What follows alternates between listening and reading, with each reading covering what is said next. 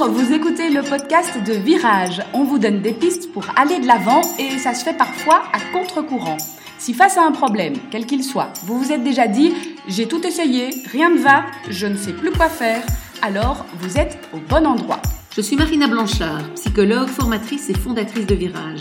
Mon école s'inscrit dans la lignée de celle de Palo Alto, c'est-à-dire de la thérapie brève. Et je suis Peggy Van Lierde, chef d'entreprise, journaliste et coach en développement personnel. Ensemble, nous vous proposons des réflexions pour avancer autrement.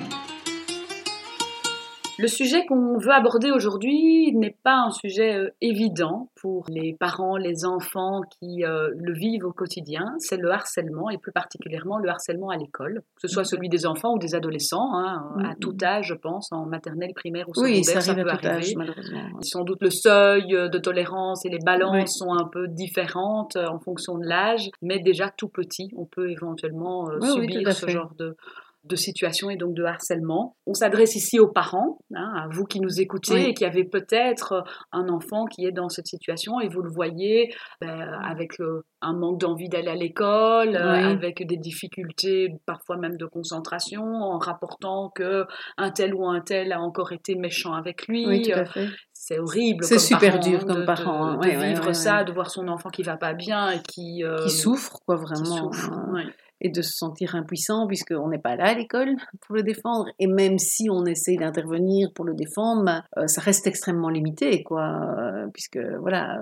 on peut intervenir d'une manière évidemment qui va être différente que l'enfant soit si l'enfant est tout petit ou si l'enfant est plus grand. On peut intervenir auprès de la, du professeur, par exemple. Mais dans tous les cas, euh, voilà, l'adulte n'a que peu de prise sur ce qui se passe dans la cour de récréation, par exemple, puisqu'il est absent. Et même les profs, on se rend compte que quand les profs interviennent, donc parfois ils organisent un conseil de classe, ils en discutent, etc. Parfois ça fonctionne très bien, et euh, ça, ça, apaise des choses. Il y a des enfants qui prennent conscience que euh, bah, ils faisaient, mal à quelqu'un. Voilà, exactement. Ils, ils se rendaient pas compte. Et vraiment, je pense que euh, c'est intéressant peut-être parfois de passer par là. Euh, mais le problème, c'est que ça peut aussi se retourner contre l'enfant ou l'adolescent qui va être traité de balance, ou bien s'il est, plus jeune, on va dire ouais, tu sais pas te défendre tout seul, t'es un bébé, euh, etc.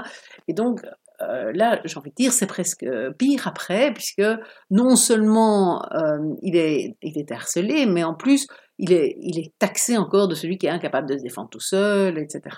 Et, donc, ça devient un argument supplémentaire dans le harcèlement. Voilà, pour le rabaisser, euh, pour l'humilier éventuellement devant le groupe si possible. Euh, voilà, parce qu'on sait bien que souvent ça se passe devant le groupe, il y a souvent un meneur, mais qu'il y a des enfants qui participent à ça de manière passive et qui osent pas trop prendre la défense parce qu'évidemment ils se mettent en danger, ils n'ont pas envie que ça tombe sur eux et quelque part ils sont bien contents que ce soit pas soit pas leur tour quoi. Et donc voilà, quand si c'est le tour de votre enfant, j'ai envie de dire que c'est lui qui euh, en prend plein la figure, que vous avez déjà l'impression d'avoir essayé éventuellement des choses ou pas, euh, parce que vous vous sentiez impuissant et que vous ne voyez pas quoi essayer, ou qu'il a, il a 16 ans et que vous vous dites bah euh, j'ai assez peu de marge de manœuvre finalement. Comment est-ce qu'on peut quand même l'aider? Quelles démarches et quelles, quelles positions on peut prendre en fait?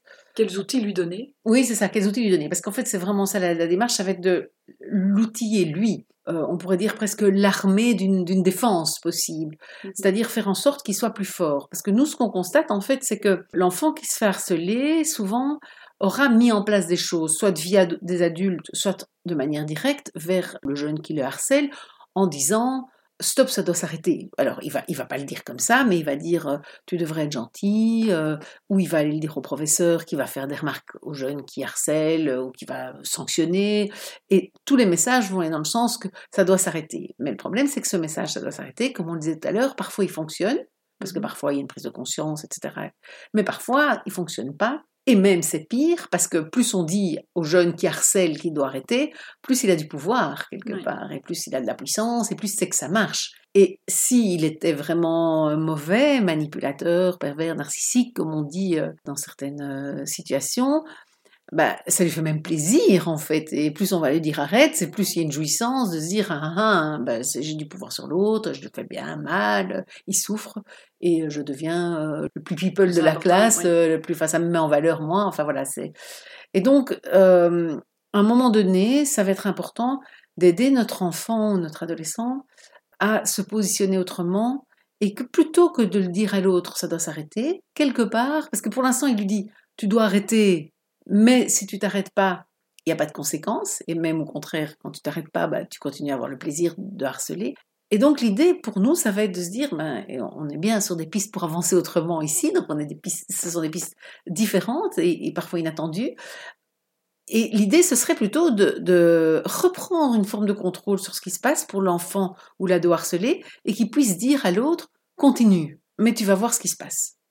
Alors comment est-ce qu'on fait ça? Parce que ça paraît un peu bizarre de, dire continue, euh, vas-y harcèle-moi. Mais c'est lui dire, par exemple, dire euh, à, celui qui, me, qui me dit euh, que je suis moche, que je suis grosse, que je suis, que je suis conne, enfin, etc. Dire oui, peut-être, tu as peut-être raison, mais à force d'être tout le temps collé auprès de moi, je me demande si t'es pas amoureuse de moi.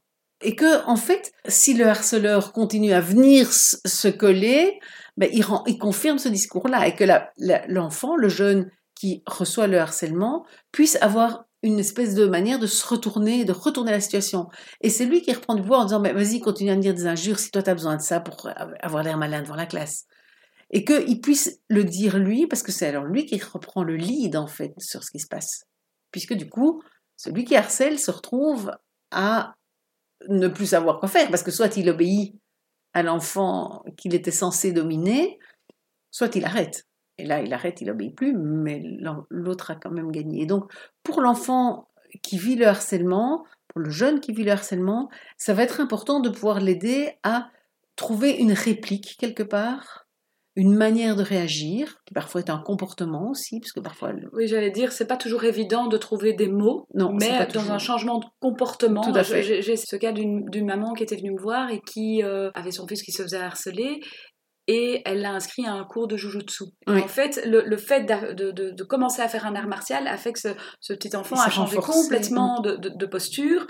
Et euh, alors, je ne dis pas que c'est la recette miracle et que ça fonctionne. Non, mais c'en est une, hein, c'est vrai. Oui, dans ce cas-ci, effectivement, il, en a imposé autrement dans la cour. Euh, et puis, sans doute que lui aussi, euh, voilà, en ayant appris deux, deux, petites passes, c'est senti plus en confiance. Plus, costaud. Oui, oui, tout à fait. Et ça, c'est vrai que c'est quelque chose qu'on observe beaucoup.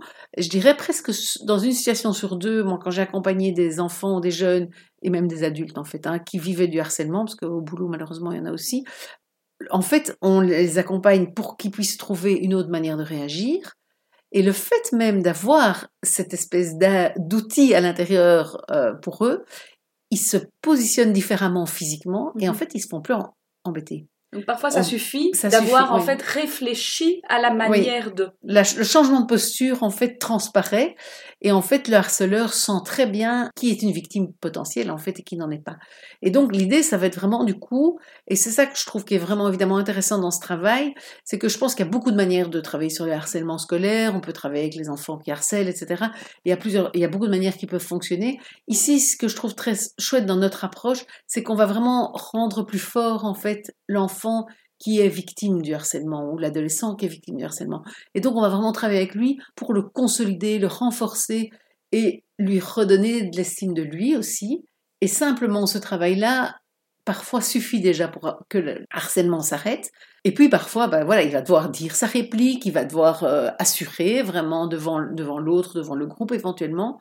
Et ça va alors euh, changer les choses, puisque l'idée étant euh, d'ailleurs, euh, voilà, on, organise de temps en temps des conférences sur le, harcèlement et on les appelle basculer l'inconfort. L'idée étant de vraiment se dire, ben, pour l'instant, dans la situation de harcèlement, l'inconfort, il est chez l'enfant qui se fait harceler ou le jeune qui se fait harceler. Et l'idée, ça va être de faire en sorte que l'inconfort passe chez le harceleur. C'est-à-dire que quand le harceleur harcèle, il a une réplique qui fait que il va être mal à l'aise d'avoir harcelé, il va et que donc en ayant cet inconfort-là, ben, à un moment, forcément, il s'arrête. Parce mmh. que si ça devient quelque chose qui devient inconfortable, ben on arrête de le faire. Et donc, il y a vraiment cette idée-là, c'est vraiment de travailler avec le jeune qui se fait harceler. Et comme parent, je pense vraiment, vous pouvez déjà accompagner votre enfant dans cette nouvelle posture et de réfléchir avec lui. On peut évidemment aller trouver un coach, aller trouver un thérapeute qui va, qui va aider, mais il y a déjà moyen parfois comme parent de réfléchir avec l'enfant. Ben, qu'est-ce qui pourrait, euh, voilà, Basile qui t'ennuie, euh, ben, Basile, qu'est-ce que tu pourrais lui dire Basile, c'est quoi ses points faibles? En fait, quelque part, c'est un peu aller voir les points faibles de l'ennemi. C'est un peu bizarre de dire ça. C'est un vocabulaire euh, de guerre. mais en même temps, c'est un peu ça quand même, puisque Basile, il m'embête à chaque récréation.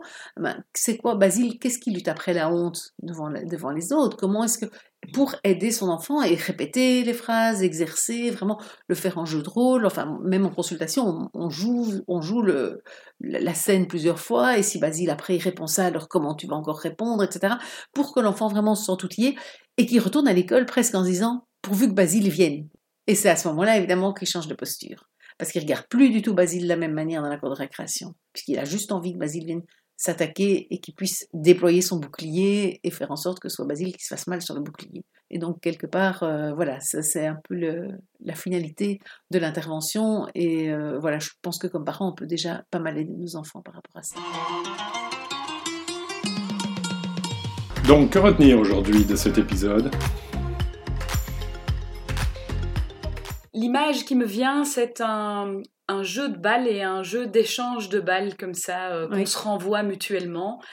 Et quand on est dans la position de la victime, en disant arrête ou en montrant qu'on souffre de la situation, quelque part on renvoie la balle pour que le harceleur nous la renvoie à nouveau.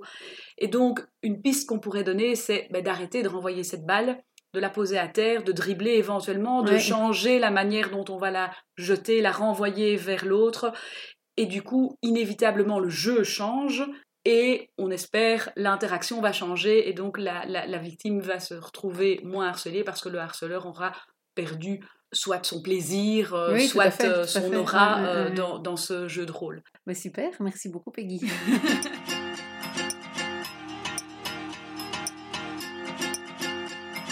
Vous avez aimé cet épisode N'hésitez pas à vous abonner pour découvrir les autres épisodes passés et à venir.